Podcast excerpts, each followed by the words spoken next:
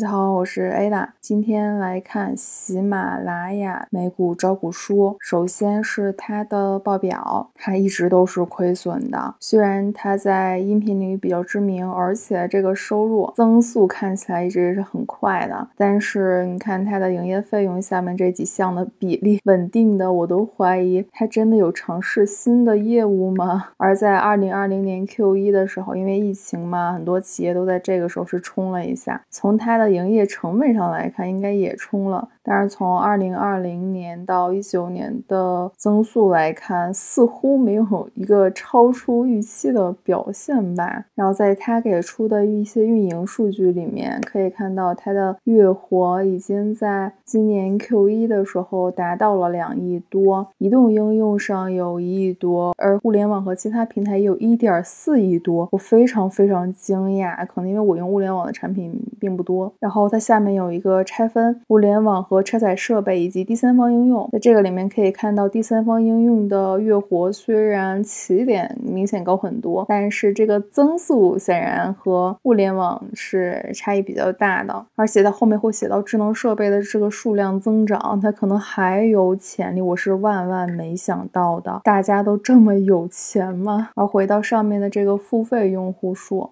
它分了两部分，一个是付费用户，就是你买过它任何的服务；另外还有一个是付费会员，就是你是订阅的那种。可以看到这两个项目到最后数值都快一样了。而支付比率上，这个虽然最后也是快达到类似的比率，但是你看这个绝对值是不是有点高？你还记得之前看 B 乎的时候，它是百分之几吗？好，下面看它的行业概述。我没想到音频会单独列一个行业，因为在现实的这些。商业产品，你感觉他们互相都打通了，像 QQ 音乐可以播脱口秀大会啊等等，而且它还附带走 MV。而 B 站本身搞音频，但是没搞起来了，但是它给 音乐提供了一个新的渠道。喜马拉雅也在做视频，然后大家在做直播混打。而这个里面说每个活跃用户不同形式花费的时间，这有一个统计。它这里特意进行了中美在线音频产业的比较，但是实话。实说，感觉没写出来什么。一般评论性文章里出现比较多的是美国做播客做的都风生水起，但是国内你想说知名的很少。虽然中国目前是全球最大的在线音频市场，而关于中国音频产业发展的因素，这里提到移动互联网用户占总人口比例从一六年的百分之五十点六增加到二零二零年的百分之六十六点七，预计到二零二五年将进一步增加到百分之八十三点五，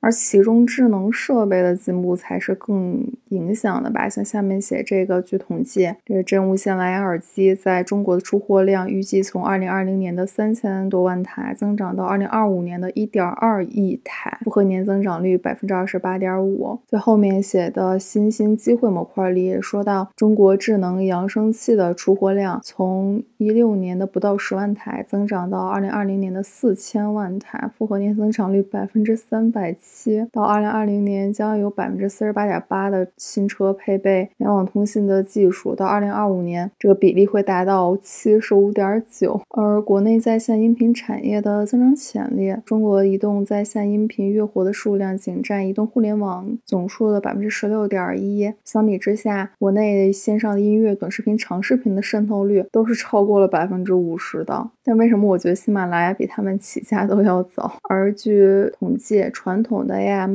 FM 广播庞大的用户量，到二零二零年，活跃用户数将达到四点八亿。要怎么转化过来呢？这个图里也给了国内在线音频行业的平均月活，区分了移动端和物联网，这个增速差异非常大。前面也看到了，它在未来的几年也有非常大的潜力，有一点点期待。而这个领域的盈利潜力，国内在线音频市场收入从一六年的十六亿人民币增长到去年的一百三十。三亿人民币。年增长率百分之六十九点四，这个应该看到里面非常非常高的了。而其中物联网在线音频市场从一八年的五十八百万元增长到二零二零年的四点七亿人民币，复合年增长率一百七十九。可以说整个娱乐的工具应该都被更新了吧？这里给了一个图，不过很好奇啊，那物联网上的账户和它本身移动账户不能是一个吗？这怎么算？而且国内线上的货币化手段段是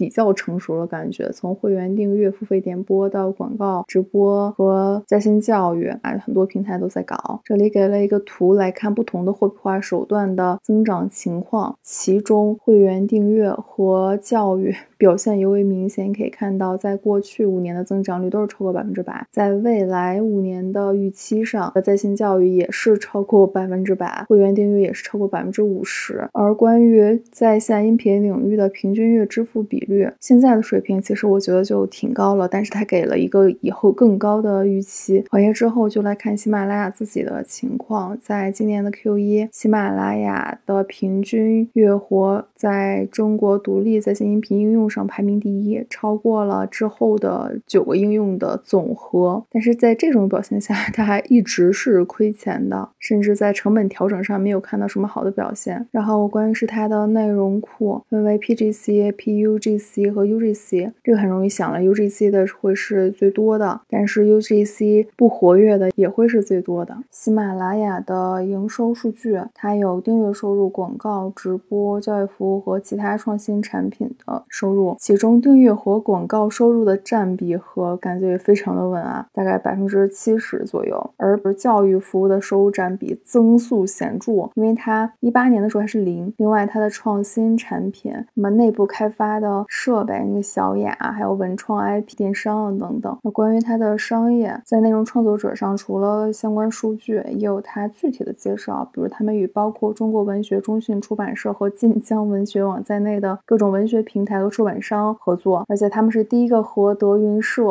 合作的平台，并且也做细化的品类，比如说像金融吴晓波啊、人文余秋雨啊。为什么感觉他们有点过时了？另外，发现很多用户是年轻的父母后搞这个儿童内容，在去年的时候制作了两千多个针对儿童的专业化的节目。另外是做大 IP 的内容，这个刘心慈、三体什么的。而在 PUGC 上，都是和他们长期独家合作的。像这个有声的紫金等等，因为我都没听过。而关于他们的内容增长最快的类型是武侠，为什么不是科幻呢？金融投资、动漫、广播剧和教育，在 Q 一里面，每个用户平均每天天听二十条音频。而它这里另外一种方式区分了它的内容：有声读物、娱乐类的播客、高级的知识分享，还有直播。前面说了，它和出版社合作，那它现在也是国内最大的。有声读物库拥有超过四百五十万种图书，但我很好奇它覆盖的品类和深度。据统计，他们的有声读物书涵盖了中国百分之四十三点四的畅销书。而娱乐方向，除了前面说的德云社，还有真的是经久不衰的评书艺术家单田芳。在他展示的产品里面，发现除了喜马拉雅，竟然还有专门的 app 去针对小朋友，然后企业技能培训。另外，这还有个冥想和睡眠。那是什么鬼？而他的物联网，它与其中国六十多家汽车制造商合作，包括特斯拉中国、奔驰、宝马、奥迪、吉利和比亚迪，通过预装来提供内容，并且还与主要的领先的智能家居设计师和制造商合作，做和小米嘛，还发展了自己的物联网产品。